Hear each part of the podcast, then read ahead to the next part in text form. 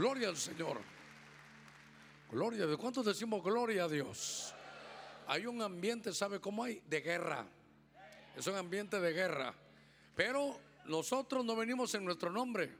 Venimos en el nombre de Cristo Jesús y la, la victoria es segura. La victoria es segura.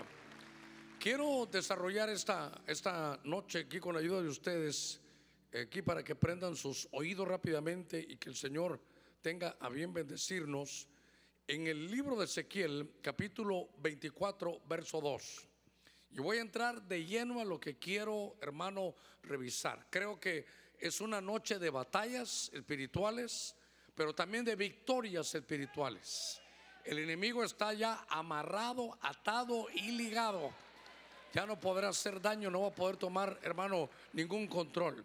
Pero al estar viendo estas, estas, ah, estos pasajes de la Escritura, yo quiero llevarlo, hermano, a algo que es importante. Que en Ezequiel capítulo 24, en el verso 2, dice, Hijo de hombre, escribe la fecha del día de hoy. Fíjese, escribe la fecha del día, del día de hoy.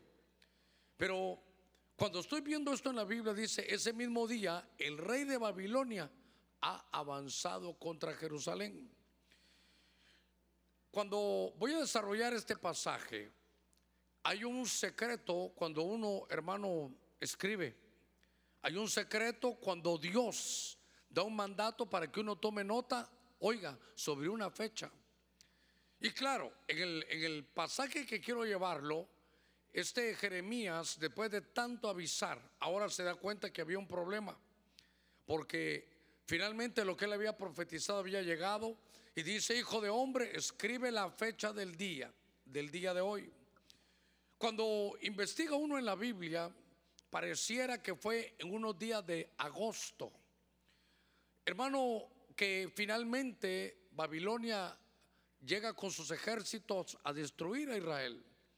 Mi Biblia dice que destruyeron y quemaron el templo de Salomón, aquel templo, hermano, maravilloso, aquel templo suntuoso, aquel templo hecho de oro, plata, piedras preciosas, maderas importadas del Líbano, con delicadeza, pisos, hermano, de oro, de madera. Eran unas cosas hermosas. Ningún templo arquitectónicamente se ha hecho como ese templo de Salomón. Y en los años, hermano, que estaba sucediendo eso, unos 500 años, podría ser antes, de, antes hermano, de Cristo, me llamó la atención porque sucede un desastre, pues una calamidad lo que está sucediendo. Y entonces Dios le dice, miren, le dice Jeremías, apunta este día, el día de hoy, apúntalo. Y entonces he quedado yo, hermano, pensando en esto, porque fue un día de desastre. Lo tremendo es que al estar investigando las fechas y por qué Dios dice, miren, este día es importante, porque, hermano, cualquier cantidad de, años, qué sé yo, de 500 a 600 años después de eso, vuelve a suceder que el templo, ya no de Salomón, el templo donde entró Cristo, que se le llama el templo de Herodes, 70 años después, hermano, es decir, 40 años después que el Señor muere, llegan los romanos y vuelven a agarrar el templo. Lo queman y lo destruyen. Entonces, lo que quiero llevarle, hermano, es que es en la misma fecha. 500, hermano, vaya, 580 años por ahí leí, si usted quiere 600 años. De 500 a 600 años ya no importa tanto eso, sino que en la misma fecha, ¿sabe qué? Esto ellos le llaman el mes de Ab. Y creo que la fecha que ellos tienen es el 9 de Ab. Porque entonces les venían calamidades, ciclos de desastre. Y no importaban, hermano, eh, cuántos años no que caía, por decirle algo, en el mes de agosto. En el mes de agosto. Cuando comenzaron las cruzadas? Eso ya es historia, hermano, la nuestra, historia moderna. Cuando se hicieron las cruzadas de ir a invadir Jerusalén y matarse y morirse ahí en guerras? Hermano, en el mes de agosto iban a tomar Jerusalén y a destruirla. Cuando los, en, algunos lugares de, historia, libros históricos, dice que cuando Moisés envió a los dos espías y diez trajeron un mal reporte y los mandaron 38 años al desierto de vuelta, ¿qué cree? Dicen ellos en el mes de Ab. Y entonces lo que quiero llevarlo es el mes de Ab. Para, mire, para el pueblo judío, si usted revisa el 9 de Ab, es una, es un, tiene hasta su nombre. Tienen un nombre, hacen una fiesta, guardan ayuno, oraciones, porque ellos dicen en agosto, en agosto, en agosto, en agosto. Y esto me habla, hermano, de algo cíclico. Y entonces, y ahora que me estoy introduciendo aquí con ustedes en estos cinco minutitos, son espíritus cíclicos. Estos funcionaron, imagínense, por 500 y algo de años. Y después, hermano, en la, en la edad moderna. Y siempre Jerusalén cuando se habla el mes de agosto, cuidado con Jerusalén. Hay un ciclo de desastre. Entonces me llamó la atención porque esto me habla de espíritus cíclicos que visitan, eh, hermano, por temporadas. Por eso yo siempre he dicho, hay que averiguar, por ejemplo, si a usted, usted no creció con sus padres, habría que averiguar a qué edad lo abandonaron. Y mire cómo es esto tan tremendo, porque le quiero hablar de espíritus cíclicos de, viajeros, que son espíritus, hermanos, que van migrando, pero que ellos tienen un momento de llegada. Ellos tienen un momento de llegada.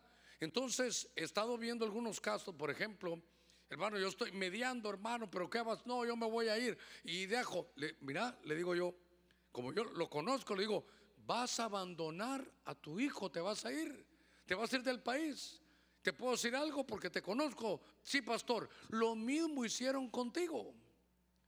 Y entonces él se queda pensando y dice, cabalmente mi hijo tiene siete años y a los siete años me abandonaron a mí. Note cómo se dan, hermano, esos espíritus cíclicos que de pronto llegan y empiezan, hermano, cuando se mira a Israel, hermano, le llegó un desastre y es en el mes de Ab. Y entonces, con, basado en esto, uno tiene que ver, eh, hermano, ay Dios mío, ¿cómo le puedo decir esto? En mi caso yo diría, en mi juventud, o cuando fue que yo empecé, o decía que hay caminos que a uno le parecen derechos, cuando me desvié del camino y empecé a probar, qué sé yo, hermano, lo que no debía, drogas, por ejemplo. Entonces yo pienso, tal edad, entonces mi tarea es ver que mis generaciones cuando pasen ahí, puede haber un espíritu cíclico que llegue, hermano, a destruir. Por ejemplo, eh, eh, ¿a qué edad, hermano, se divorciaron mis padres? Y entonces, si tus padres, yo tenía, qué sé yo, 10 años. Entonces, ahora hay que ver cuando lleven 10 años de matrimonio, cuidado, porque entonces son espíritus familiares, conocen la familia por generaciones. Pero estos son, aparte de ser espíritus familiares, son espíritus cíclicos. Entonces, con esto quiero desarrollar algo aquí esta, esta noche hermano, porque hemos atado y ligado todo poder del diablo. Entonces hay espíritus cíclicos que nos quieren destruir y usted se va a dar cuenta que en diferentes momentos de la vida. Déjeme comenzar con esto. Génesis capítulo 38, verso 30. Génesis capítulo 38, verso 30. Yo digo, ¿y este papel que es aquí? Los anuncios, ni los anuncios di, ¿verdad?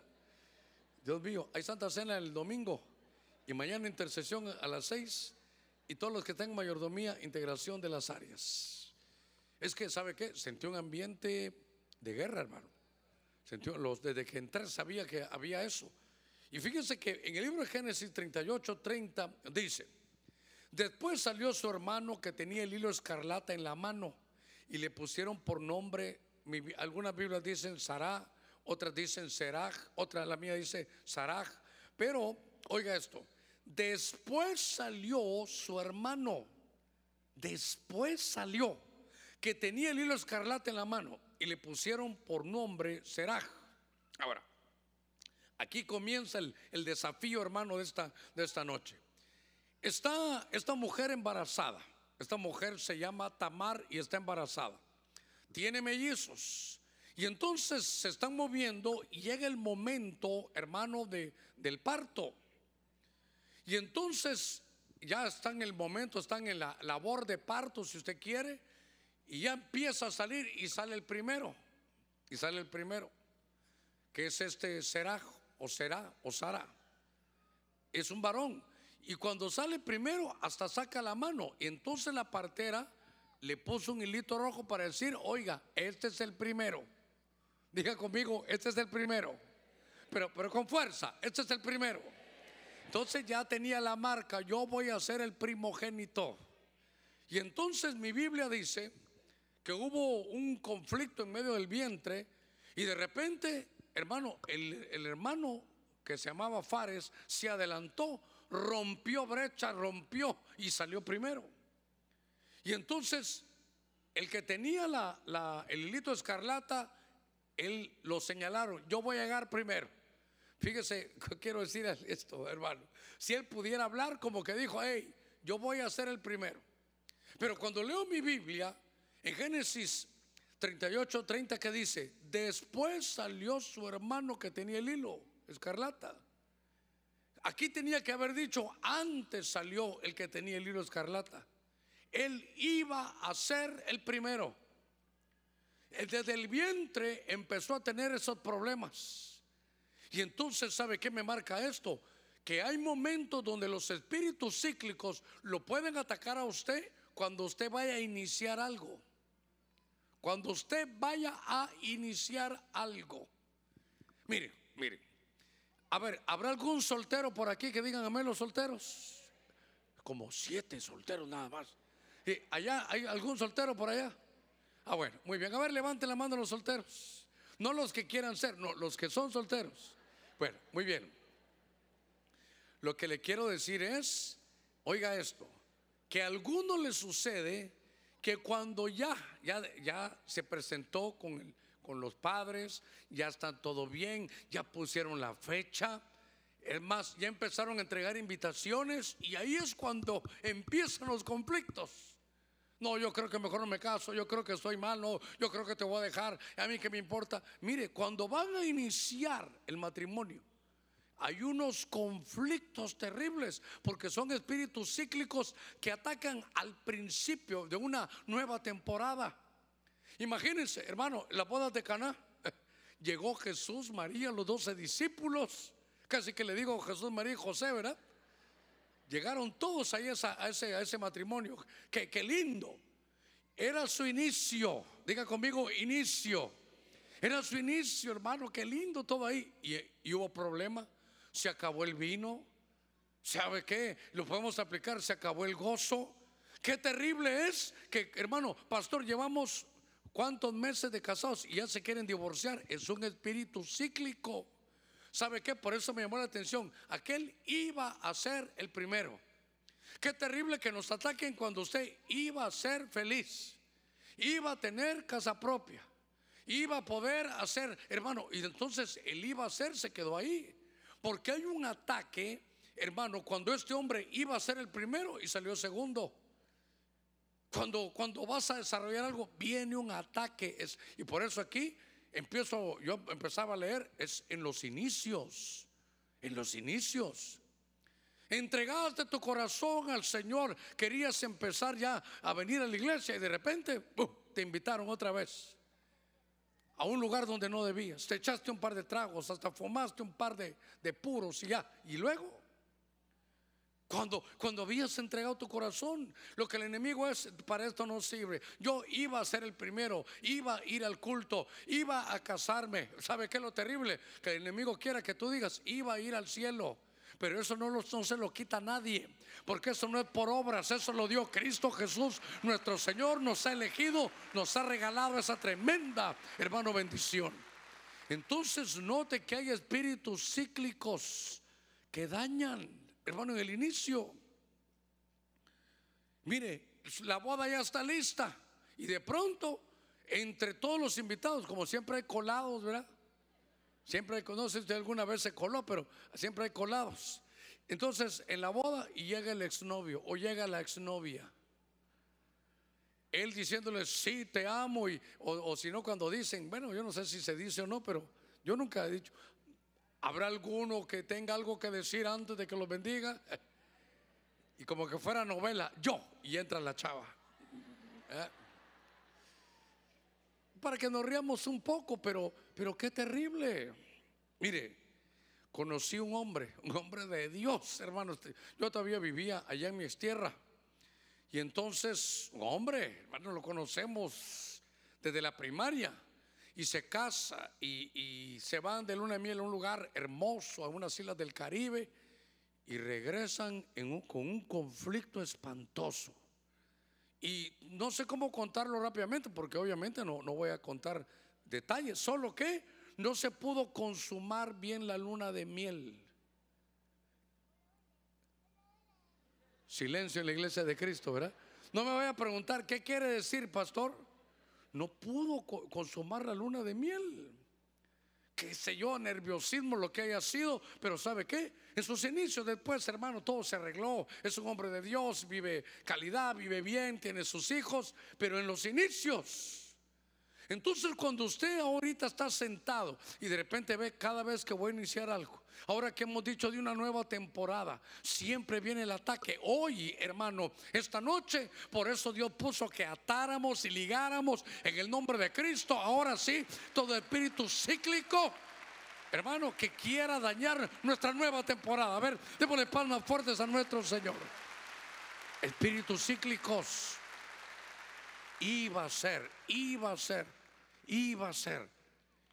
Hermano, sacó su mano, él es el primero y después iba a ser el primero porque otro se le adelantó. Usted quería hacer una empresa, pero, pero habló de más, contó sus sueños antes de tenerlo. Otro lo oyó y lo hizo antes que usted, lo, hermano, lo patentó. Usted iba a tener eso. Por eso son espíritus, hermano, cíclicos que dañan en el inicio de las cosas, de la nueva temporada. Qué cosa más, hermano, tremenda. Fíjese que estaba leyendo en Marcos capítulo 9, verso 20, y se lo trajeron. Y cuando el Espíritu vio a Jesús, al instante sacudió con violencia al muchacho. Y este cayendo a tierra se revolcaba echando pomarajos. Verso 21. Jesús preguntó al Padre, ¿cuánto tiempo hace que le sucede esto? Una versión dice, ¿desde cuándo le pasa esto? Oiga, y el padre le respondió, desde su niñez. Y entonces eh, me llama la atención esto porque quiere decir que estas cosas vinieron y comenzaron desde la niñez. Hay varios ángulos, pero tal vez no, no quiero desviarme del punto que quiero trabajar, que son espíritus, hermano, cíclicos ¿Sabe qué? Que son espíritus viajeros. Ya le voy a decir por qué le puse viajeros. Pero lo que quiero que usted vea es desde la niñez. Y entonces el Señor dice, ¿desde cuándo? Claro, para mí en un ángulo le pregunto a los padres, ¿saben qué? ¿Desde cuándo? Recuérdense qué pasó ese día. Recuérdense, padre de familia, qué visitaron ustedes, qué hicieron, qué dijeron, dónde fueron, qué, a qué lugar fueron esa, ese día o ese momento cuando comenzó el mal al niño. Como diciendo, padres, si esto comenzó en la niñez, pongan sus barbas en remojo porque pudo haber sido que algo sucedió. Que siendo cristiano tal vez buscó brujos. Que siendo cristiano participó en un jueguito, entre comillas, muy sencillito que se llamaba Ouija. Y de pronto abrió puertas y ahí vino el daño. Ahora, ¿se recuerda que hemos hablado cuando el Señor llama aquel, aquel hombre le dice, mira, ve, van a ver dos, una asna ahí con su pollino, desata la, a la, al, pollino, a la, asna, perdón, desata la asna y el pollino va a venir también, pero el pollino no estaba atado, estaba amarrado ahí con la madre porque era la madre la que estaba amarrada. Pero hoy quiero darle este, este punto diferente, porque hermanos, a veces nos cuesta la vida un poquitito más porque nos acomplejaron de niños porque sufrieron un complejo, porque algo les, sucedió, porque les hicieron bullying. A ver, dice, no lo busque, aunque creo que está en jueces 11, hay un hombre que se llama Jefte, un guerrero tremendo, un guerrero, un guerrero valiente. Pero sus hermanos no lo querían en la casa, lo echaron. Y le dijeron, porque tú no eres hijo de nuestra madre. Y cuando uno lee, mi Biblia dice que había un hombre llamado Galaad, que es testimonio que tuvo relaciones con una ramera y de ahí nació Jefté. Entonces a Jefté le hacían bullying, hermano, en la escuela, porque sabían a lo que se había dedicado su mamá. ¿Se imagina su vergüenza? ¿Se imagina cómo era señalado en la escuela? Eh, entonces, note que lo atacaron de niño, de niño, en su niñez, en su niñez. Ahí viene. Eh, por otro lado, recuerdo que Abraham se pone tan molesto y le duele su corazón porque usted sabe, Abraham tenía a Isaac, pero Isaac tenía un hermanito. ¿Se recuerda cómo se llamaba el hermanito? ¿Cómo se llamaba? Ismael. Y entonces la Biblia dice que se llevaban como unos 13 o 15 años. Y que de pronto dice que estaban jugando los niños, ya lo hemos hablado. Y que entonces lo vio la mamá de Isaac y entonces le dijo, Sara, mira Abraham, me sacase ese niño aquí con todo y la mamá. Porque recuérdense que Abraham tenía a dos mujeres. De ahí sacaron la novela, dos mujeres y un camino. Hace, hace muchos años, ¿verdad? Pero lo que le quiero contar de que esta novela dijera aquel, ¿verdad? Que dice, es que están jugando, están bromeando. Y uno va al original y no era eso. Lo estaba tocando sexualmente. Era, estaban abusando de él. Y entonces el ataque que llegó a Isaac, hermano, fue cuando era niño. Entonces, pastor, pero qué no, porque lo que por eso fue la introducción, cíclico, cíclico, cíclico. Quiere decir que hay que cuidar, hermano, a nuestros hijos. Por ejemplo, Sara y Abraham, si estuvieran aquí sentados, dirían, entonces, si eso pasó aquí, cuando Isaac creció, Isaac se recordó y dijo, a mí de chiquito tenía un hermanastro que me estaba tocando de más. Entonces, eso es un, eso es un espíritu viajero cíclico que daña en la niñez, en la niñez. Isaac iba a ser, bueno, no solo iba a ser, llegó a ser el bendito de Jehová, pero lo querían dañar, desde niño lo quisieron dañar. Hermano, ejemplos de esto, a ver, saber cuántos sabrán en la Biblia. Dice que Mefiboset tenía cinco años cuando la doméstica lo votó.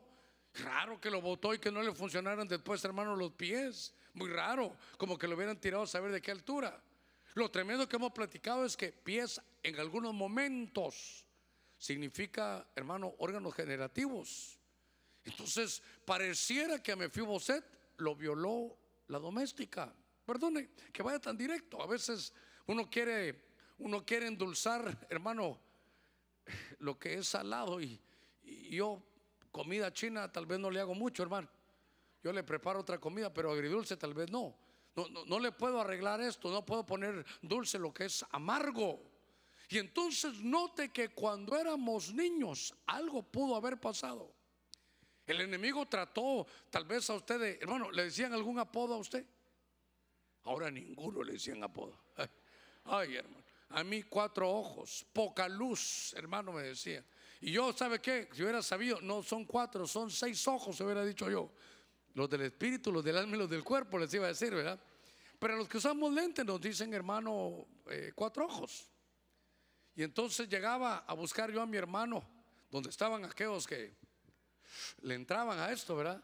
Y que, ¿qué pasó, poca luz? ¿Qué onda, poca luz?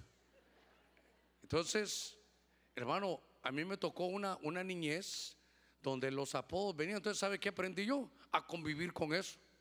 Entonces ya después entendí algo, mejor me ataco antes que me ataquen a mí. Entonces, como, miren, uno, yo siempre le digo, ¿verdad? Que como unos hermanos, pastor, me dijeron, pensé que era más chaparro. Ay, digo yo. Si le hubieras quitado esas tres letritas de más, entonces me hubiera dicho, pastor, pensé que era chaparro. Pero me dijo, pensé que era más chaparro. Entonces, de eso me tocó siempre a mí. Entonces, ¿sabe qué? Uno tiene que conocer su identidad. Usted, usted tiene que, hermano, verse y decir, ese soy yo, así soy. Y entonces no se puede quitar los complejos. Pero otros no, otros no. Otros no pueden hablar, hermano, aquí porque, hermano, díganos algo. Eh, mm, eh, no pueden, porque cuando eran niños los acomplejaron. Y entonces ahora que hay que ver, que si a usted le tocó eso, hermano, le tocó alguna experiencia de esas de niños malas, usted tiene que velar por sus hijos. Ah, por ejemplo, le voy, a, le voy a echar salsa a los tacos. Dejé a Isaac, lo dejé con la comadre en lo que iba a trabajar. Ahí lo dejaba. La comadre es como de la familia, crecimos juntas. Es más, eh, yo viví en la casa de ella, todo tranquilo. Pero el hijo de la comadre tocaba al niño. Entonces, si usted sabe que eso sucedió y usted ahora está grande, entonces dice, vamos a, en lo que vamos al culto, vamos a dejar al niño allá. Ahí con la comadre. Y usted rápido dice, no, a mí también me dejaron con la comadre. Y entonces note que no estamos, hermano, haciendo, eh, buscando cosas donde no hay. Son espíritus cíclicos, espíritus cíclicos. Atacan la niñez, atacan la niñez. Claro, cuando uno está viendo esto, uno dice en la Biblia, Dios mío, entonces hay cuando uno inicia, hermano, hay cuando uno está en lo mejor de la vida. Por eso quiero, quiero seguirle leyendo. Porque aquí fue, hermano, en su niñez. Y entonces si a usted le pasó algo en su niñez, vea que no le vuelva a suceder a sus hijos, porque si no, la historia se repite, se repite. ¿Por qué? Porque esos espíritus, hermanos, siguen viajando, como que son, están, hermanos, están por años con ello. Y entonces vimos algunos en los inicios, pero fíjese que este pasaje, por eso le puse el título aquí, 2 Samuel 12:4. Dice la escritura, vino un viajero estos son, yo lo que, si le puedo poner nombre al tema, son espíritus viajeros, que son cíclicos. Vino un viajero al hombre rico. Y este no quiso tomar de sus ovejas ni de sus vacas para preparar comida para el caminante. Caminante es que no se está en ese lugar, tiene que él va caminando. Que había venido a él, dice, sino que tomó la corderita de aquel hombre pobre y la preparó para el hombre que había venido a él. Hermano, aquí pues estoy hablando de David. ¿Y sabe qué? David está en su apogeo. Note que los espíritus cíclicos no solo es al inicio, no es al final, no cuando está débil, no, hermano, en todo momento uno tiene que saber que, que puede atacar. Mire, yo puse a David aquí y tal vez tengo que tomarme mis minutitos para poderlo explicar por algunos que vienen por primera vez.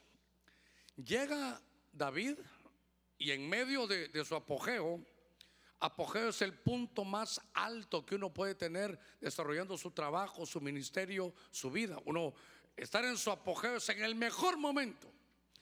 La palabra apogeo creo que viene del lugar más lejano a la luna y luego lo hicieron de la tierra, es lo más alto que puede estar.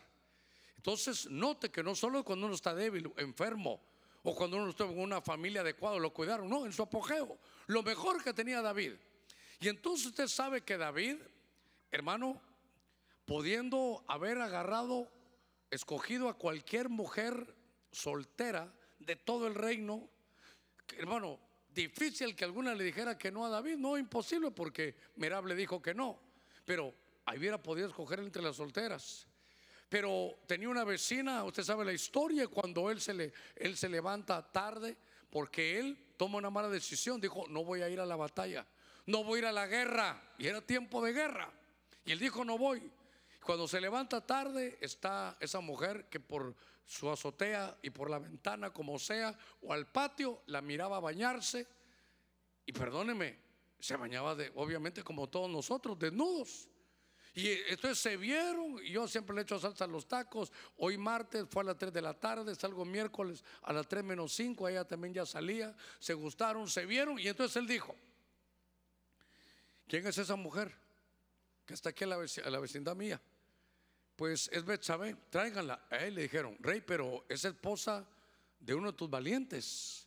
Si no importa, mire qué abuso de autoridad, tráiganla tiene que ver con ella. Usted sabe, hermano, que David cayó con Betsabé. Y entonces lo que me llama la atención, si me ayudan en la, en la pantalla, poner 2 Samuel 12:4. Llega el profeta, oiga esto, llega el profeta y le dice, rey, te quiero contar algo, ahora que estás en tu apogeo. Fíjate, rey, que vino un caminante, vino un viajero, oiga, vino un viajero. Y le dijo al rey, quiero comerme una corderita. Sígueme contando, Natán, ¿y qué pasó? El rey tenía cualquier cantidad de ovejitas y corderitas donde agarrar, porque era el hombre rico que tenía de todo. Y había otro hombre que era pobre y solo tenía una corderita, que él la cuidaba como que fuera su hija, que estaba siempre en sus brazos. ¿Y qué hizo el rey? Le quitó esa corderita al pobre y se la dio al para se la comió para dársela también a este vigilante o a este caminante o a este viajero. Y entonces, ¿qué crees tú, rey? Uh, dijo David, ese hombre debe morir. Y Natán le dice, pues ese hombre eres tú, le dijo. Que teniendo cualquier cantidad de oportunidades con mujeres solteras, agarraste una mujer prohibida. Una mujer ajena. ¿Oyó usted la profecía? Allá arriba oyeron la profecía. Si no se la recuerdo, cuidado, le dijeron con esa mujer ajena. Esa mujer, cuidado porque ese camino que llevas es malo. Le dijo que su habladito era suavecito, que su paladar tenía miel, pero que al final era un camino de muerte. No sé si usted ve la profecía. Ahora, ¿cuándo le pasó esto a David? Que le vino, hermano, esa inmoralidad. ¿Cuándo le sucedió? En su momento más alto. Esto, entonces, ¿sabe qué? Uno tiene que analizar en cada culto dónde estoy yo, qué momento hay, o dónde me pudo haber pasado. En su apogeo, no había momento más alto.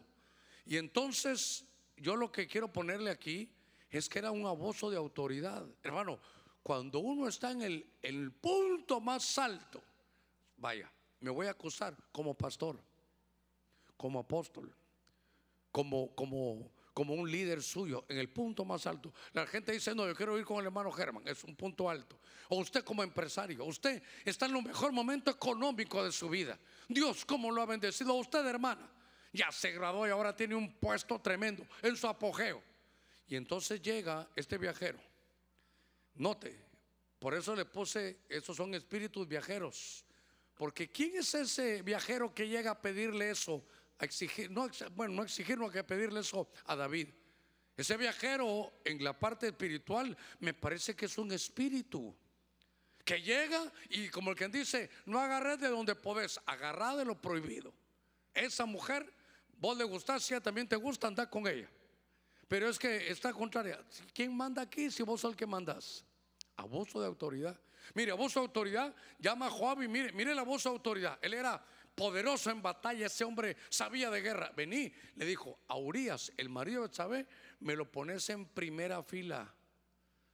¿Para qué, rey? Si lo pones ahí va, va, a morir. Pues para eso mismo, que muere en la batalla. Porque cuando Urias iba a llegar, ya estaba esperando bebé, hermano, su mujer. Y como David sabía, habían hecho el examen, hermano, y salió embarazada. La prueba de embarazo, ahí en la farmacia, si mal la habían hecho y ya, ya salió positiva. Entonces, ¿sabe qué dijo David? Voy a mandar a traer a Urias que se quede en la noche con ella. Así dicen que el niño después era de él. Y sabe que dijo Urias, yo no puedo dormir en mi casa hoy, rey David. ¿Por qué? Porque todos están en la batalla, David. Yo tengo que estar ahí. No es justo que yo esté aquí. Mire qué corazón el de ese hombre. Y no durmió en su casa.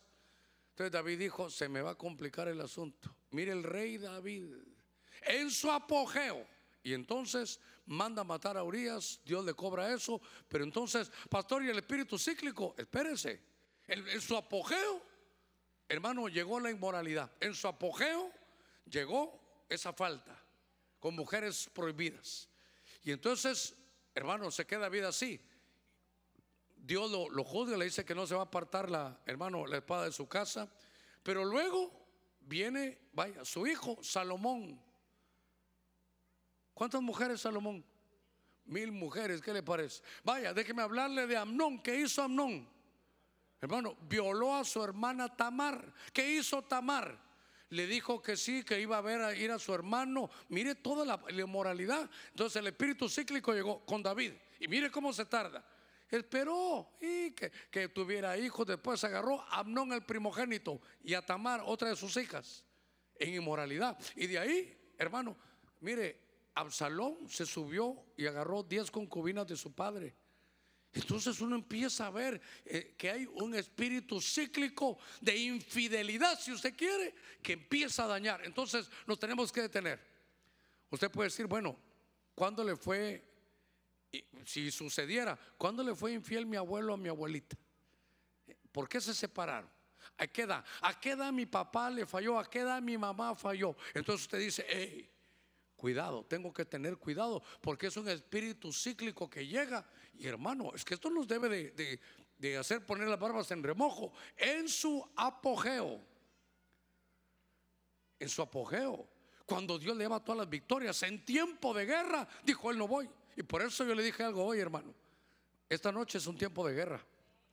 donde el Señor ha venido a decirte, ¿sabes qué? Hoy hemos atado todo poder del diablo, todo poder del enemigo, todo espíritu cíclico, todo viajero. Esos espíritus viajeros que están llegando. Y mira, en tu momento de apogeo, ya te pusieron de gerente general, cuídate porque ahora tu palabra es la ley. Ya mero que, que le canto la canción mexicana, ¿verdad? Ahora su palabra es ley, lo que usted dice, solo que no se le vaya a subir a la cabeza la bendición que Dios le da. En su apogeo ahora ese empresario abrió otros lugares y entonces ahí puede venir un espíritu cíclico y te daña. ¿Cómo íbamos también y de pronto tan mal? En el apogeo, en el momento culminante de la vida. Por eso esto no, no piensa que es solo cuando uno está en momentos de dificultad. No, hermano. Un, un niño como, como vimos a, a Seraj, que sabía el de pelear ahí, estaba en el vientre. Pero ya David en su apogeo. En su punto más alto llegaron, llegó el viajero, le echó a perder todo, lo dejó tirado y ahora viene y va a atacar a los hijos, agarra a Amnón, agarra a Tamar, sigue, agarra a Absalón y su culminación con Salomón, mil mujeres. Qué cosa más, más tremenda, hermano. Por eso tenemos que analizar, Dios mío, ¿cómo es esto? Mire, mire esto.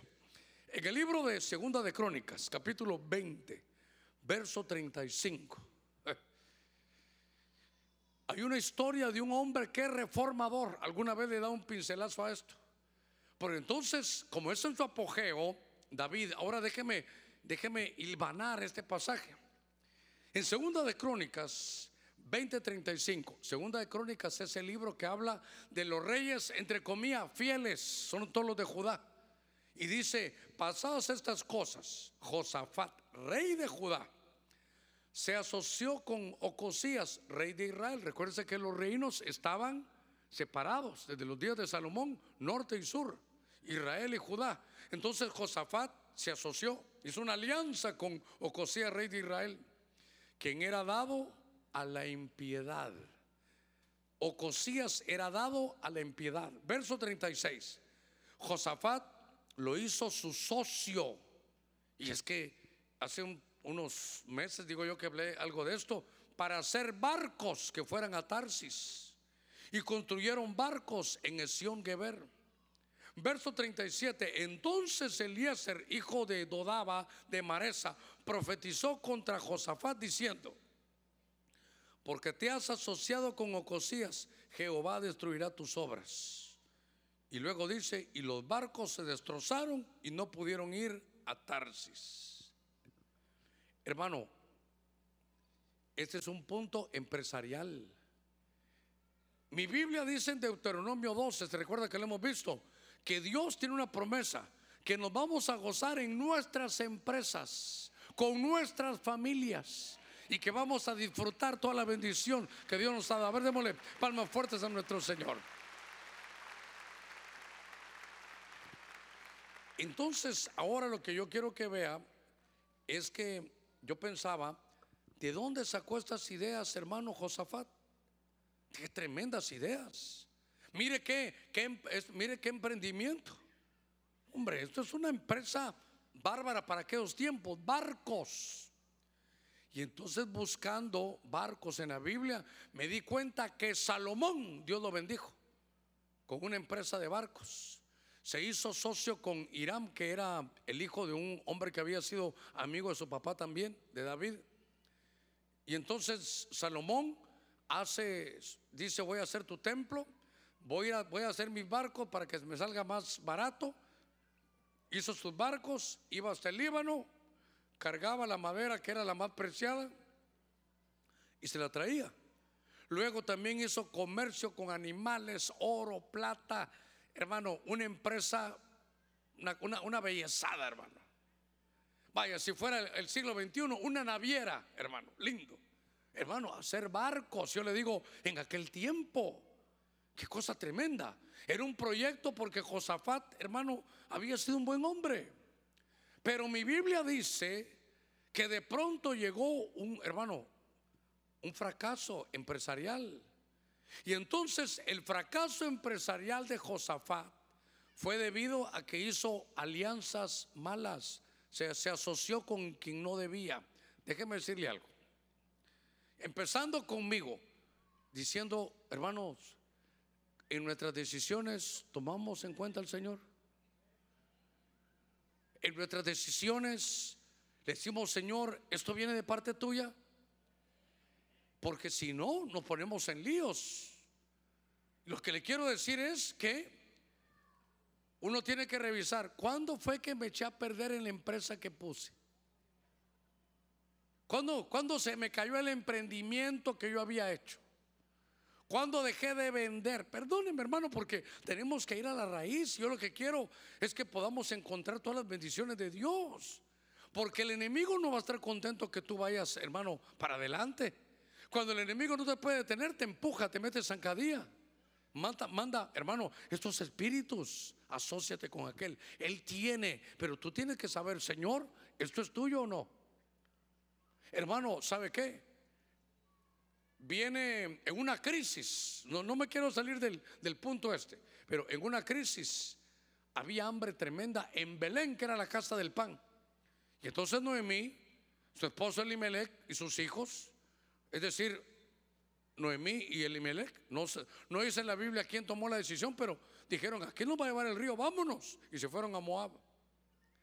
Allá se murió el marido, se murieron los hijos.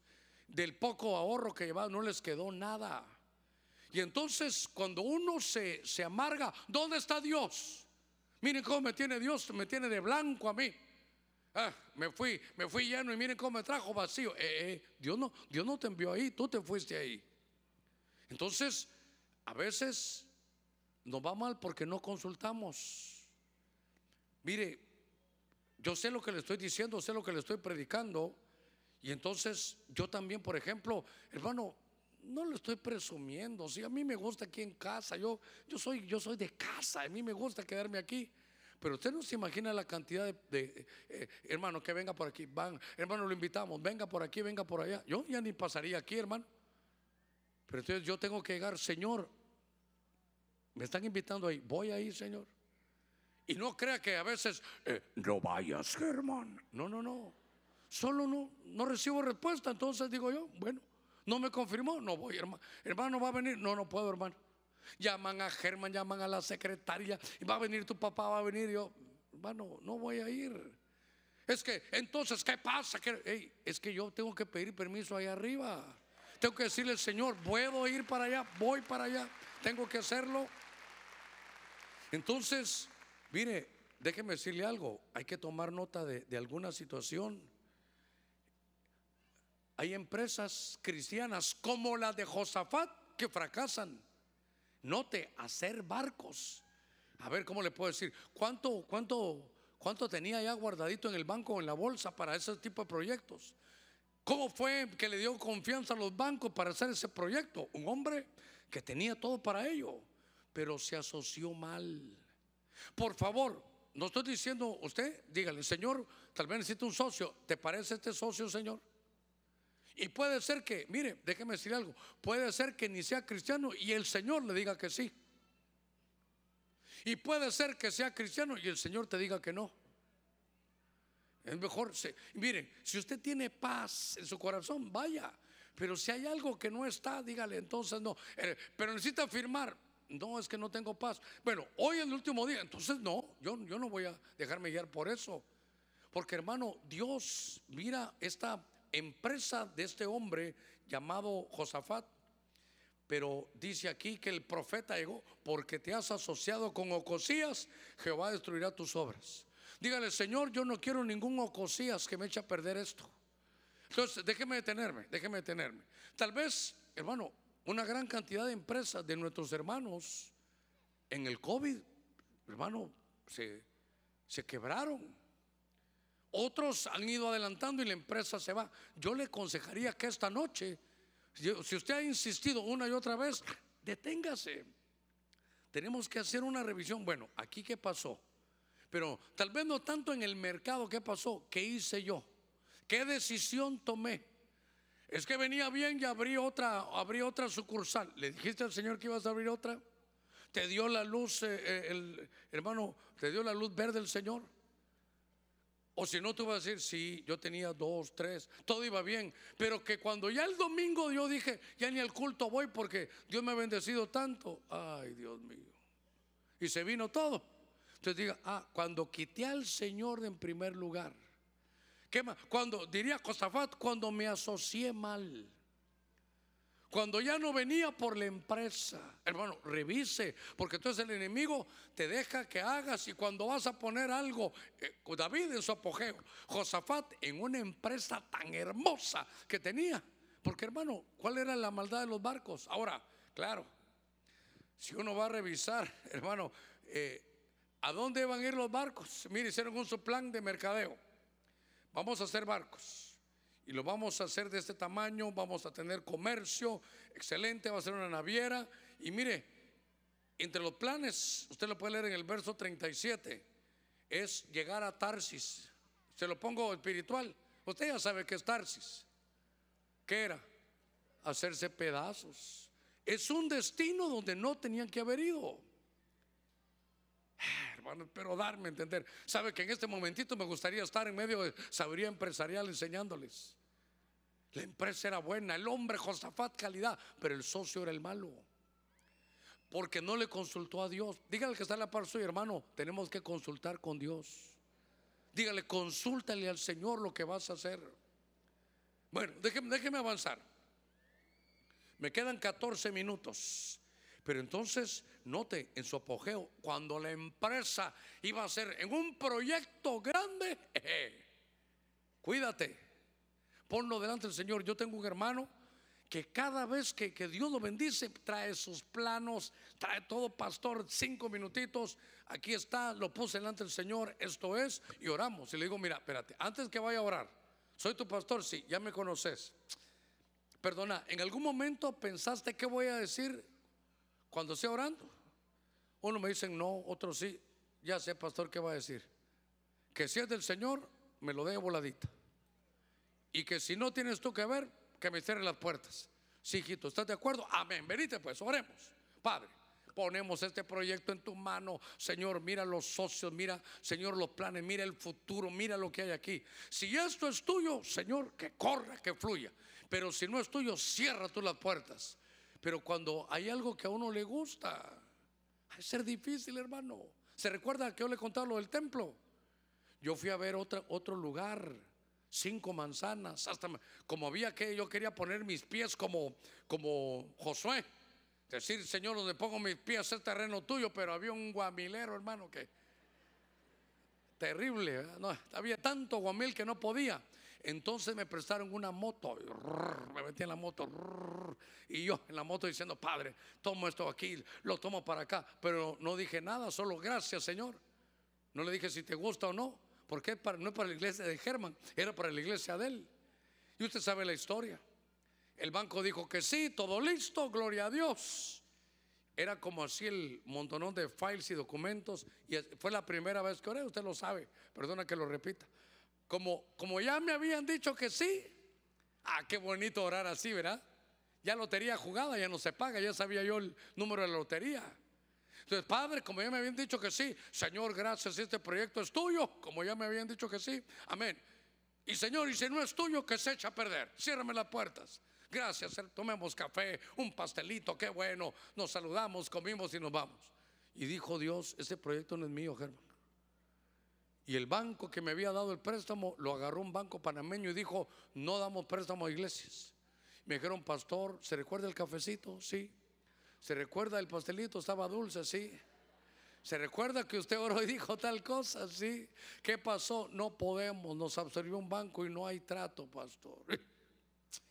Señor, dije yo. Pero eran cinco manzanas y el Señor había dicho doce. Si le hubiera consultado al Señor no hubiera fallado. Pero a veces no consultamos y entonces fallamos. A ver, démosle palmas fuertes a nuestro Señor. Gloria a Dios. Muy bien. Mira el pasaje que le quiero leer, tremendo. Lucas capítulo 4, verso 13. Lucas capítulo 4, verso 13, faltándonos, hermanos, 10 minutitos. ¿Y sabe qué es lo lindo? Ocho y media. que vamos a reprender fuerte hoy, hermano. Ah, Dios nos va a liberar grandemente, hermano. Hoy nos vamos a quitar de encima esos viajeros, esos espíritus viajeros que nos quieren dañar la vida. Dios nos ha llamado para tener vida y vida. ¿Cómo? ¿Y vida? En abundancia. Diga conmigo, abundancia. Ese es, hermano, es el propósito de Dios. Quiero que lo sepa, que Dios lo llamó para darle vida, pero no, no solo eso, para darle abundancia. Dígale, hermano, despiértate, Dios quiere darte abundancia. Hermano, para ti es la abundancia. Jesús te lo dejó a ti. Qué cosa más hermosa. Ahora, Lucas capítulo 4, verso 13. ¿Lo tiene? Cuando el diablo, que el Señor lo reprenda, hubo acabado toda tentación, ¿a quién estaba tentando? A Jesús. Cuando el diablo hubo acabado toda tentación, se alejó de él para nunca más volver. ¿Cuántos decimos gloria a Dios por eso? No, no me diga gloria a Dios. Ahí no, así no dice. Así no dice ahí. ¿Sabe lo que yo quiero que se dé cuenta? ¿Hasta dónde llega el diablo, hermano? Mire, espero que me entienda bien lo que voy a decir. ¿Qué cualidad esa que tiene? ¿Cómo persevera? Mire lo que dice. Cuando el diablo hubo acabado toda tentación, estaba tentando a Jesús, se alejó de él. Pero ¿cómo se alejó? Esperando un tiempo oportuno, ¿para qué? Para volver. Ah, entonces el diablo dijo, no pude en esta. Vamos a ver las 8 y 22. Voy a ver cómo va a estar mañana a las 8 y 22. Voy a ver cómo está en el mes de eh, julio para las 8 y 22, hermano, dijo, voy a buscar otro tiempo oportuno. Eh, mire, ustedes tienen ahí concordancia para buscarlo. Casi que le puedo decir que dijo, no, voy a buscar tiempo oportuno. Casi me atrevo a decir que no dice Cronos, que dice Kairos, es en su sazón. El, ese Kairos es tiempo oportuno. ¿Sabe qué es? A ver, ¿dónde estaba Jesús ahí? ¿En el templo predicando? En ayuno sí, pero ¿dónde? ¿En qué lugar? En el desierto. Ah, bueno. Entonces, aquel hombre llamado Seraj en el inicio, a David en el apogeo, a Josafat en un proyecto empresarial tremendo, pero a Jesús cuando estaba en el desierto. Hermano, y note que Jesús sabía Hermano, que venía una tentación, una, una batalla y se metió en ayuno. ¿Y sabe qué? Se llenó de palabra. Es que la guerra espiritual hay que conocerla. Hermano, le voy a decir algo solo para que usted lo entienda. A ver cómo le puedo decir. No siempre de reprender. No siempre es, hermano, de, de echar fuera demonios. No, que aquí solo fue resistir. ¿Cómo? Con la palabra, escrito está. Escrito está. El diablo decía algo y el Señor tenía la palabra justa. Escrito está. Mira, ¿sabes qué? Solo adórame y todos los reinos te doy. Escrito está. Al Señor tu Dios adorarás y solo al servirás. Hermano, el Señor tenía la palabra, mire, en su boca siempre. Pero lo que entonces veo que llega Satanás, llega a tentarlo y mire cómo era el viajero, mire cómo era el caminante. Ah, aquí, ahora lo agarro.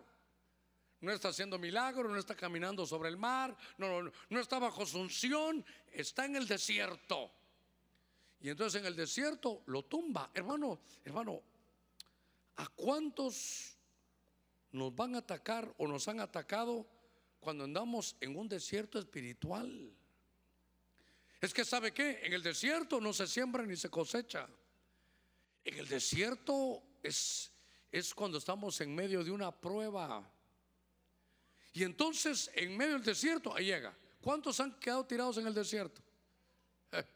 Toda una generación, las, mire, mire, mire qué cosa. La generación que salió de Egipto, la que vio maravillas, la que vio el mar rojo abierto, vio las plagas, vio que cuando vino la plaga de tinieblas, que dicen ellos hasta se podía palpar, eso era, eso era una, una, atmósfera negativa de, oscuridad. Y- Pero en la casa del pueblo de Dios había luz. En el desierto es, es una dificultad. Cuando uno lee la Biblia, hermano, dijo Dios que no se agradó de la gran mayoría en el desierto.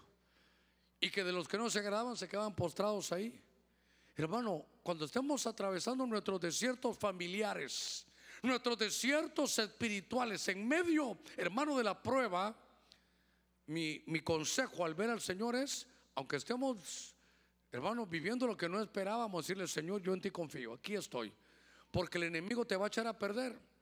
Hay un pasaje en 1 Corintios 10, 1 Corintios 10, donde dice, no de todos se agradó el Señor. Él sacó a todos, todos estuvieron bajo la nube, todos estuvieron, hermano, todos atravesaron el mar, todos comieron del maná, todos bebieron de la roca que era Cristo, pero la mayoría de ellos no se agradó. 10.1, pero bien adelante, pero quiero que busquen algo. Que en medio del desierto, hermano, algunos idolatraron el becerro de oro, otros, hermano, eh, pusieron a prueba al Señor en las aguas de Mara, pero dice que unos fornicaron. 17, oigan esto, léelo. Dice, no seas pues idólatras como fueron algunos de ellos. Según está escrito, el pueblo se sentó a comer y a beber y se levantó a jugar. Ni forniquemos como algunos de ellos fornicaron. Y en un día cayeron 23 mil. Ah, bueno. Oiga, ¿cuántos se quedaron? 23 mil. Y hoy hubo una profecía, hermano, para uno de nosotros. Ni modo que la profecía para alguien que no vino. Hermano Germán, estoy molesto porque esos que hablan ahí en lenguas, ya solo faltó que dijeran mi nombre. ¿Alguien les contó? No, hermano, nadie les contó. Y una vez me dijo un hermano, pastor, pero estoy molesto porque todo lo que dijo, yo creo que a mí me lo estaba diciendo. Yo creo que usted se refería a mí. Yo le decía, ¿y a quién más? Y aquí tú estás aquí. Note que hoy dijo la profecía y era para un varón. Le dijo, mira, cuidado porque hay caminos que al hombre le parecen derechos. Pero el camino que, que llevas no es bueno porque esa mujer es una mujer ajena. ¿Qué, más dijo, hermano? De labios dulces, de hablar dulce, pero que ese camino te va a llevar a la muerte. ¿Y sabe qué dice la en Proverbios 7? Te tengo ahí trabajando. Dice que la mujer ajena que no puede estar en casa, pero ¿sabe qué dice? Que a dónde te lleva. Hay una versión que dice que te lleva al infierno. Y perdóneme, como eso lo- a uno le habló el Señor. Y uno le puede decir, pregúntale al que está en la par suya, ¿verdad? ¿Fue a ti, hermano? Y usted le va a conte- contestar, no, yo creo que a ti fue. Pero lo que estoy diciendo es cómo lo botan en el desierto. Y note que el desierto es el puente entre Egipto y la vida en abundancia. El desierto hay que pasarlo. Pero ahí van a llegar los espíritus cíclicos a decirte, ¿sabes qué? Si tan solo postrado me adorares, te voy a dar todo, te voy a dar, te voy a dar éxito. Hermano, el mundo espiritual es más serio de lo que usted y yo pensamos. Mire, hay gente que del mal, gente del mal, que ha dado testimonio y dice, no, yo no podía entrar ahí, esos hermanos solo pasaban orando. Yo quise ir a hacer daño a una iglesia, pero ni podía entrar porque como había de oración ahí. Ahí estaban preparados, ahí conocían. Eh, el enemigo sabe, hermano, que en Dios nos ha dado esa tremenda bendición ahora en su palabra y que tenemos que estar preparados. A ver, démosle palmas fuertes a nuestro Señor. Gloria a Dios. Gloria a Dios.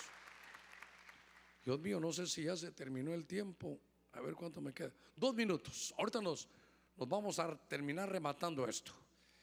Primera de Samuel, capítulo 4, verso 18. Ay, hermano. Y sucedió que cuando mencionó el arca de Dios, Elí cayó su asiento hacia atrás, junto a la puerta, se rompió la nuca y murió. Pues era entrado en años y pesaba mucho, había juzgado a Israel 40 años. Hermano, esto no fue en el inicio, esto no fue en su apogeo, esto no fue en la niñez, esto no fue en una empresa. Hermano, Elí, mire qué cosa esta, fue al final de su carrera. Elí fue, si usted quiere en su vejez, pero esto lo tenemos que aplicar, porque todos ustedes ni canas tienen, hermano. Pero oiga, mi Biblia dice que esto fue al final. Entonces, déjeme decirle algo, déjeme decirle algo. Si usted examina los sacerdotes que vienen aquí, hermano de, de Elí, hermano, ya no les dejaron tener finales. ¿Sabe qué dice? Morirán en una en edad viril, dice. Entonces, ¿por qué? Porque los espíritus cíclicos llegan, ¿sabe qué? A ver cómo lo puedo aplicar aquí con usted. Ahí dice en su vejez, pero eso es al final de su vida, al final de su carrera. En lo que los hermanos de alabanza suben. Solo quiero, sobre todo el tecladista ahí. Porque hermano, hoy, hoy lo que tenemos que hacer es ministrar. Pero déjeme decirle algo. Cuando hablé de Seraj, le dije, hermano, eso fue del vientre. Es en sus inicios. Cuando está iniciando, ahí llega el espíritu cíclico y te echa a perder. Pero ahora que estoy viendo el número 7, hermano, mire, me dice que el tiempo se acabó. Cuando estoy viendo este último, Elí es en su final. Entonces, ¿sabe qué? Atacan para que no hagamos buenos cierres. Atacan para que no cerremos bien. Has corrido bien toda la carrera y te quieren votar al final. Estabas, ¿sabe cómo es? Como que ibas en, un, en el mar y la barca donde ibas se destruyó. Y entonces logras, hermano, nadar toda la noche. Y entonces el enemigo quiere que te ahogues en la orilla. Después de haber tenido tantos años, quiere que cierres mal. O, o eres un vendedor. Y ya hablaste con el cliente, ya te dijo que sí, hiciste esto, hiciste el otro, llegas con él, llegas aquí hasta con el, con el eh, contrato para hacerlo y te dice que ya no, que tiene una mejor oferta. Te atacan en el final, en tus cierres. No puedes nunca culminar. Comienzas, continúas y por X o Y, que son espíritus cíclicos que no te permiten cerrar entonces uno tiene que aprender. Aquel ya no pudo cerrar. Mi papá le costó cerrar, ya no pudo. Te van a atacar a ti también. Si te atacaron a ti, van a atacar a tus hijos. Son cíclicos, son viajeros, caminantes espirituales que están al acecho. Pero ya se dio cuenta en el inicio, en el final, desde el vientre, cuando ya le toca a uno irse. Hermano, están en tu apogeo. En el, mire, en el desierto, en la prueba y en el apogeo. Yo miré, estos atacan por todos los lugares. Sin Cristo, le digo algo, estaríamos perdidos, hermano. No hay, no hay cómo, no hay cómo combatir esto. Pero todo lo que atemos aquí en la tierra va a quedar atado en los cielos. Ahí son las batallas en lugares celestes. Yo quiero hacer una oración. Quiero que se quede ahí ya, cierre su Biblia. Pero, y le voy a contar algo bien temprano, ocho y media. Los buses ni gasolina tienen, ni se preocupe. Todavía no los han fuleado. Ocho y media, tempranito. Lindo está el tiempo. Lindo está el tiempo. ¿Sabe para qué? Para que no se vaya a ir corriendo y solo se enteró de todo y no logró poner solución. En los siete escenarios que pueden ponerlos en la pantalla, que está, la vamos a tener lista que la están revisando. En los siete escenarios, en algún escenario está usted. Piense cada vez que quiere hacer algo nuevo, lo que pasa. Va a poner una clínica, eh, se va a casar, entra una nueva temporada y ahí está el daño. Por eso le dijeron, anote este día, porque es un día de desastre. Yo le decía a Israel, el mes de Ab, el 9 de Ab, ayuno hacen en Israel porque es cuando los hermanos venían calamidades sobre ellos. Son espíritus cíclicos y qué tremendo que hasta el diablo tentó al Señor y dijo, voy a regresar en un tiempo. ¿Sabe qué? Voy a esperar mi ciclo y voy a volverlo a agarrar. No sé dónde estará usted familiarmente, en el desierto, en su apogeo. ¿Está iniciando algo o finalizándolo? Siempre estos espíritus van a atacar. Pero yo quisiera saber si hay alguien, con sus ojitos cerrados. ¿Habrá alguien que quiera recibir a Cristo? Yo le invito a que venga hoy. Porque todos estos ataques del mundo espiritual no te los quitas. Esto es espiritual, esto solo con el Señor se puede. Solo con el Señor se puede detener. ¿Habrá alguien, iglesia? Yo le ruego algo. Bueno, nos ponemos de pie. Le ruego algo, si le puedo rogar, no se mueva para irse. Se va a perder de todo lo que el Señor le pudo haber enseñado esta esta, esta noche, ¿habrá alguien que va a recibir a Jesús? Habrá alguien que está desesperado en medio de su desierto, de su prueba. Y hoy quisiera entregar su vida a Cristo. Iglesia, me ayuda orando, orando. ¿Qué vamos a orar? Dígale, Señor, te ruego que toques el corazón de aquellos que tú has preparado para que esta noche puedan venir a recibirte. Habrá alguien que va a recibir a Jesús. Yo le ruego que venga, le ruego que se acerque. Es una hora bien temprana. Deje a sus hijos allá, todavía están en medio de las clases. Pero si hay alguien que va a recibir a Jesús, yo le invito a que pueda acercarse hoy y poder venir a recibirlo. Si ya lo he escuchado, si todo lo ha probado y todo te ha fallado, venga Cristo.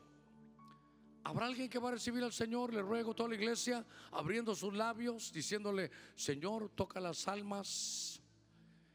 La Biblia dice que el que me confiesa delante de los hombres, yo lo confesaré delante de mi Padre. Usted puede aceptarlo ahí, donde usted quiera, pero, pero venir al frente de, es, un, es un acto profético, decir, aquí estoy, soy yo el que estoy siendo trasplantado de las tinieblas a la luz. ¿Hay alguien que va a recibir a Jesús? Iglesia orando, le ruego, abra sus labios, dígale, Espíritu Santo, toca cada vida, cada corazón. Mira, si hay alguien que necesita esta noche recibir a Jesús. Antes de ministrar a la iglesia, quiero saber si hay alguien que va a recibir a Jesús. Dios los bendiga, Dios los bendiga, una familia. Venga al frente, toda la iglesia orando, orando, orando. Hermano, para todos los que son nuevos, orar no es con la mente. Es decirle, Espíritu Santo, aquí estamos, en unidad, todo el pueblo. Te pedimos que te muevas en tu misericordia y puedas tocar la vida de aquellos que necesitan de ti. Que no se vayan, Señor, sin ti. En el nombre de Cristo. Aquellos que están pasando momentos difíciles, Dios les bendiga, Dios les bendiga. Venga hoy, venga hoy. El mundo espiritual es un mundo que desconocemos, pero que puede ocasionarnos graves problemas, llevarnos, hermano, a divisiones, llevarnos a divorcios, a inmoralidades, a destrucción. El, el, enemigo no quiere verte bendecido. ¿Habrá alguien más que va a recibir a Jesús? Le ruego, que venga. Dios te bendiga. Sé que todavía hay alguien más. Iglesia, cuando usted y yo oramos, todos allá arriba, en medio, aquí adelante, Dios te bendiga, muchacho, venga al frente. ¿Habrá alguien más? Acérquese a Jesús, acérquese a Jesús. Dígale, yo voy a entregar mi corazón. Orando, orando. Dios le bendiga, Dios le bendiga. Cuando usted está orando, es, esa unidad nos permite que esta atmósfera se llene y que el Espíritu Santo empiece a tocar cada corazón. Dios les bendiga. ¿Habrá alguien más? No se vayas en Cristo. El enemigo lo que ha querido es despojarte, quitarte tu abundancia. Dios le bendiga. ¿Habrá alguien más? Extiendo la invitación. ¿Habrá alguien que se quiera reconciliar hoy? ¿Habrá alguien que quiera recibir cobertura rápidamente? Acérquese. Hubo una profecía también sobre, eso. Le ruego que se acerque y venga hoy. Porque en unos minutitos después vamos a atar todo desastre, todo aquello que daña nuestros inicios, nuestros finales, todo aquello que nos dañaron en medio de la niñez. Voy a bendecir sus empresas. ¿Habrá alguien más que necesite acercarse? Recibir cobertura es ser parte de esta familia, ya no venir como visita, sino ser parte de la familia. Venga hoy, venga, acérquese. Si se va a reconciliar o recibir cobertura, venga hoy. Si hoy este mensaje llegó a su corazón y sabe que lo están atacando, acérquese. Acérquese hoy. Acérquese hoy.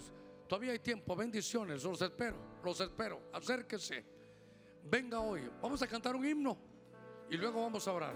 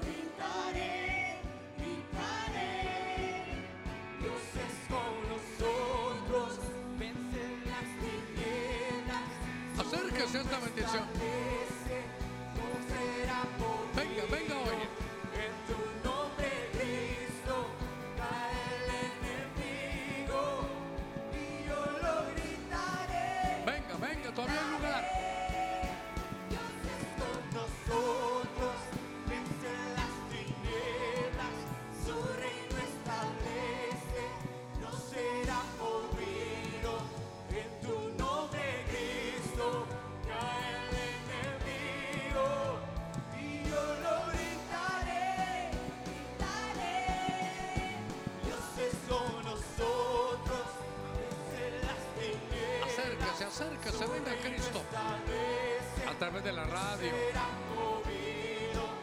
en todas las plataformas digitales, de la televisión.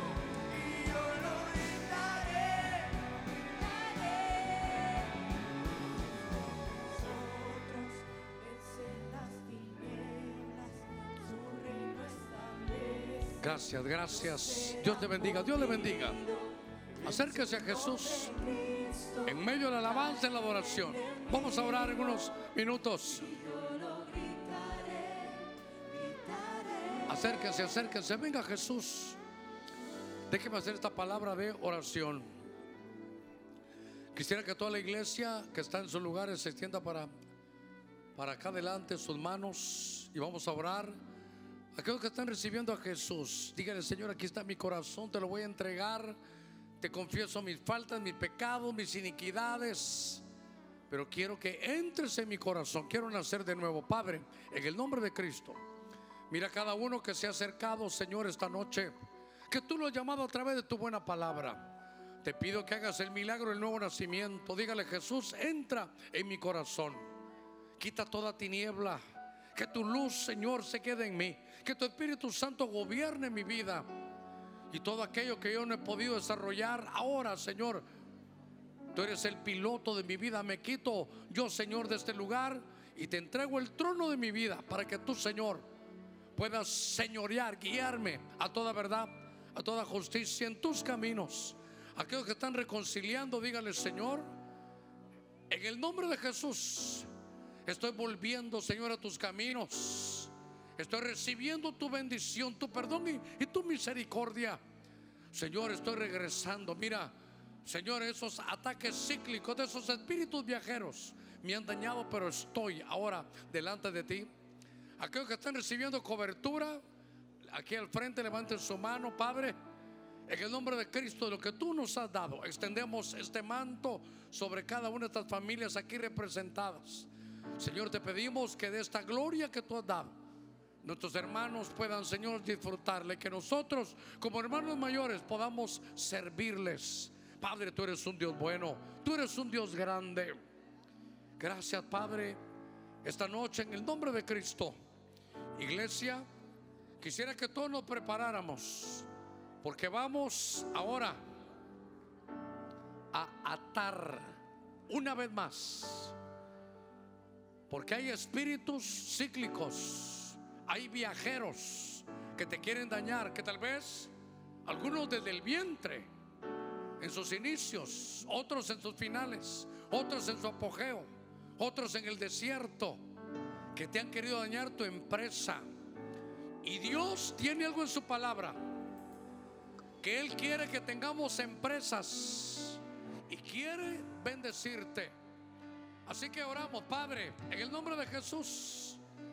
Atamos y ligamos todos estos espíritus viajeros, estos caminantes que han venido a pedirnos cosas, Señor, que a ti no te agradan. Desde ya, Señor, los atamos y ligamos todo espíritu cíclico que no me permite disfrutar nuevas temporadas. Ato y ligo todo espíritu que quiera dañar matrimonios nuevos.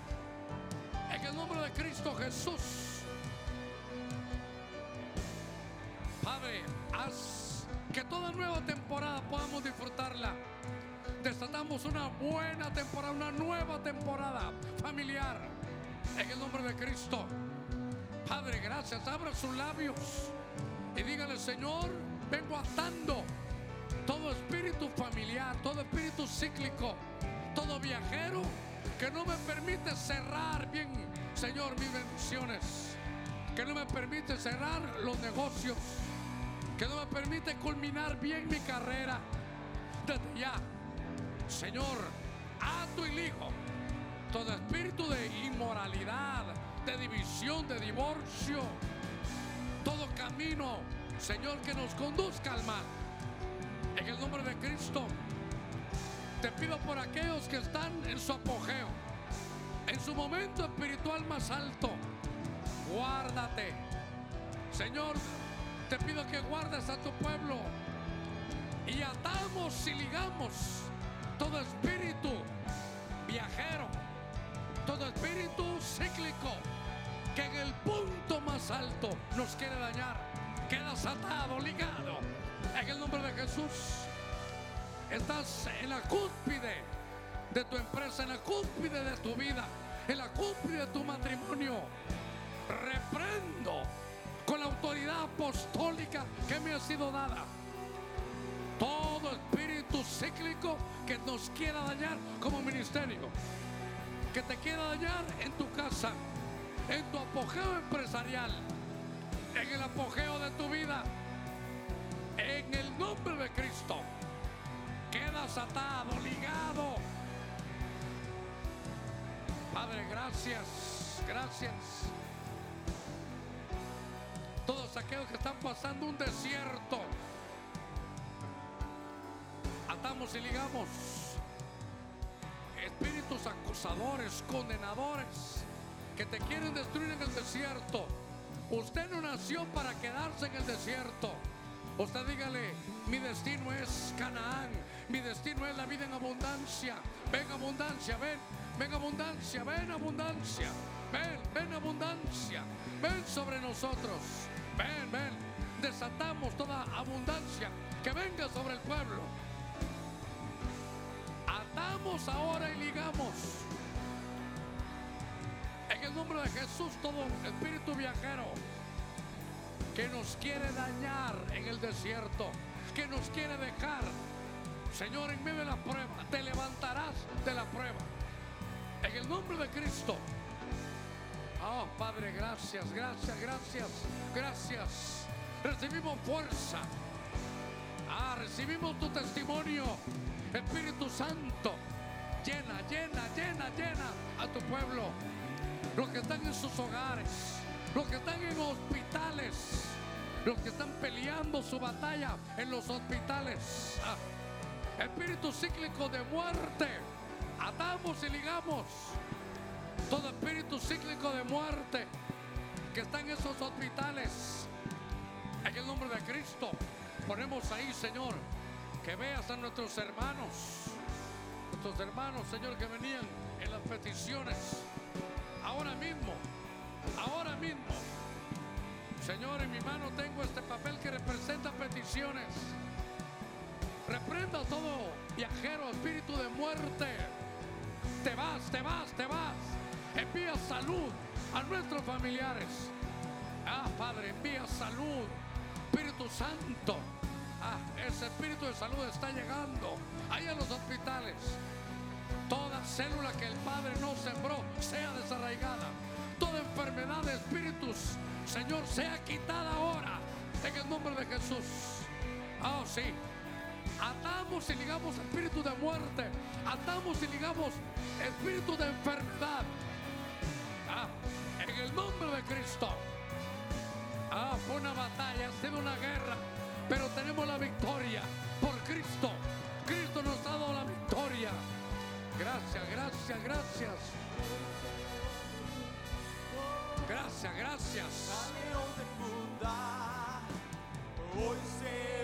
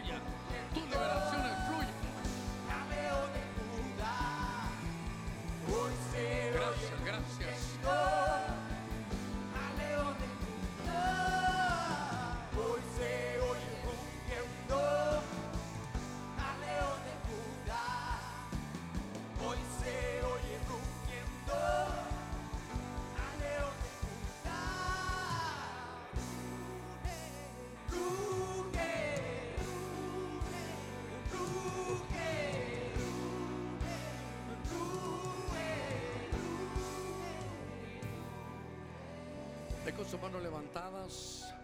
Dice la Biblia que todo ruego, toda súplica y toda petición se cierra con acción de gracias. Acción de gracias es que de sus labios emane esa palabra. Señor, gracias, gracias, gracias. Padre, en el nombre de Cristo, gracias por esta noche. Gracias por la liberación. Gracias por poder allá en los cielos atar esos espíritus viajeros. Nos declaramos en libertad, con una fuerza nueva, para poder empezar bien y para poder terminar bien. Cada empresa aquí representada, Señor, subirá como la espuma. En el nombre de Cristo, cada uno en el desierto podrá salir vía, Señor, tu bendición y con destino a la abundancia. Lleva a tu pueblo con paz y con bendición. En el nombre de Jesús, amén, Amén y amén.